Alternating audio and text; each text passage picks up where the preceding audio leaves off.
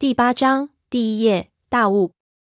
本来按照潘子的估计，我们如果连夜赶路，再走五六个小时，没有太大的意外发生的话，我们可以在今天的午夜前就到达信号烟的位置。但是人算不如天算，没有计算到的是，日落之前气温变化，大雨过后的树海中竟然会起雾。这样一来，我们就根本无法前进了。我们靠着指北针在林中又坚持行进了二十分钟。潘子虽然心急如焚、气急败坏，但是也不敢再前进了。虽然我们的方向可以保持正确，但是在林中无法直线行进。现在能见度更低，很可能路过了三叔的营地都不会发觉，甚至可能一直在走 S 型的路线。加上能见度降低之后，在这样的雨林中行进，体力消耗极其大。已经到了人无法忍受的程度，走不得几米就必须停下来喘气。四周灰蒙蒙的，也让人极度的不安。雾气越来越浓，到我们停下来，能见度几乎降到了零点，离开一米之外，就只能见到一个黑影。本来树冠下就暗得离谱，现在简直如黑夜一般。我们不得不打起矿灯照明，感觉自己不是在丛林里，而是在一个长满了树山洞中。潘子说：“按照原来的计划，到达三叔那里已经是不可能了。现在只能先找一个安全的地方暂时休息，等到雾气稍微消退一点，再开始行进。一般来说，这种雾气会在入夜之后就逐渐消散，来得快，去得也快。潘子有丛林经验，说得不容反驳。我真的是如释重负，感觉从鬼门关上回来了。要再走下去，我可能会过劳暴毙，活活累死。”我们找了一棵倒塌在淤泥中的枯萎朽木，这巨木倒塌的时候压倒了附近的树，四周空间稍微大一点。我们在上面休息。一开始潘子说不能生火，但是最后浑身实在是难受的不行了，才收集了一些附近的干枝枯藤，浇上油做了一个篝火。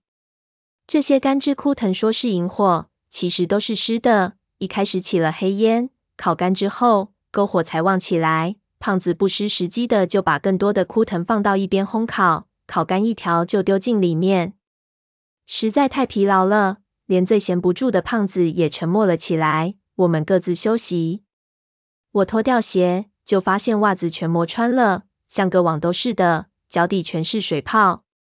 从长白山回来之后，我的脚底结了一层厚厚的老茧。我当时觉得永远不可能再磨起水泡了，没想到这路没有最难走。只有更难走。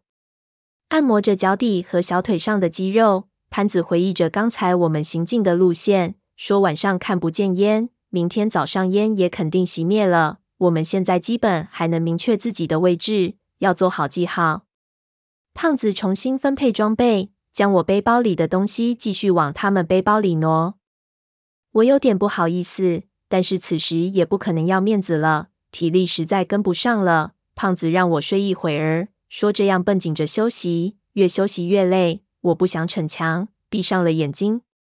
不过此时已经累过头了，四周的环境又实在很难让人平静。眯了几分钟，浑浑噩噩的睡不着，就闭目养神，才有点睡意。就听到胖子轻声问潘子：“大潘，说实话，要是咱们到了那个地方，你那三爷人不在那里，你有什么打算？”潘子道：“活要见人，死要见尸。我当然要去找。你琢磨这些干什么？”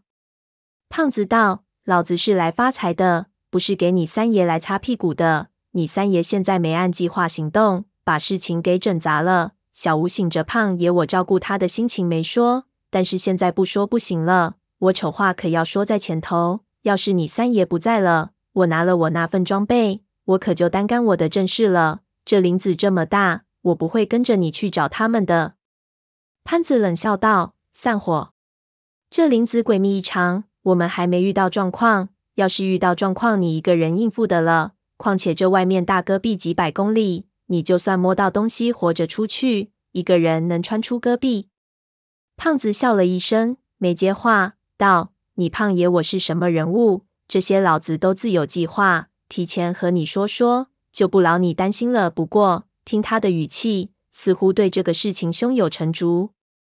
潘子摇头，叹气道：“这事情老子不勉强你，拿到装备，你要走随你，不过，可不要指望遭难的时候我们来救你。我们摸到的东西，你也别指望拿一份。你还唬我？你也不打听打听。唬人胖爷，我是祖宗。胖子道：“胖爷，我早想明白了。你三爷这次进来，根本就不是来摸名气的。要摸到好东西，老子只能单干的和那小哥一样玩失踪。前两次那小哥都把我们甩了，指不定摸了个脑满肠肥，咱们都不知道。”我听着就实在忍不住笑了出来，心说这我倒可以肯定，闷油瓶甩了我们不是为了钱。胖子一看我没睡。就不说了，只道大人说话，小孩子听什么？去去去，睡你的绝去！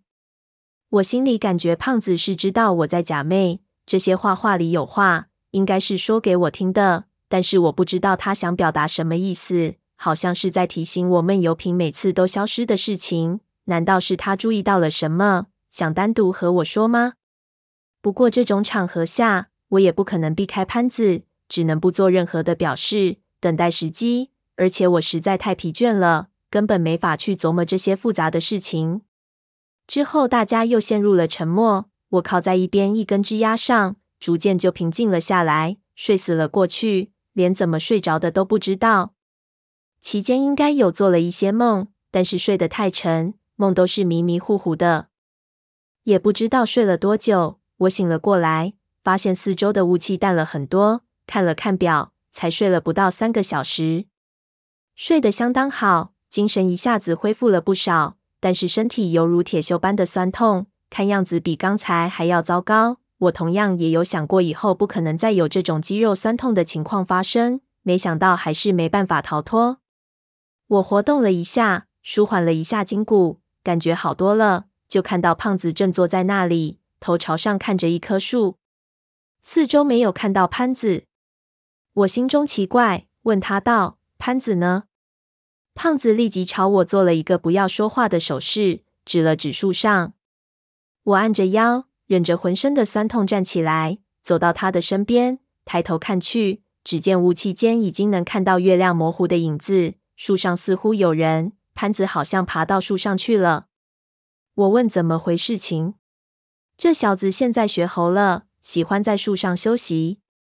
胖子就轻声道：“刚才有点什么动静，他爬上去看看。”话没说完，树上传来嘘的一声，让我们不要说话。我们赶紧凝神静气，看着他。又等了一会儿，就看到潘子朝我们做手势，让我们马上上树。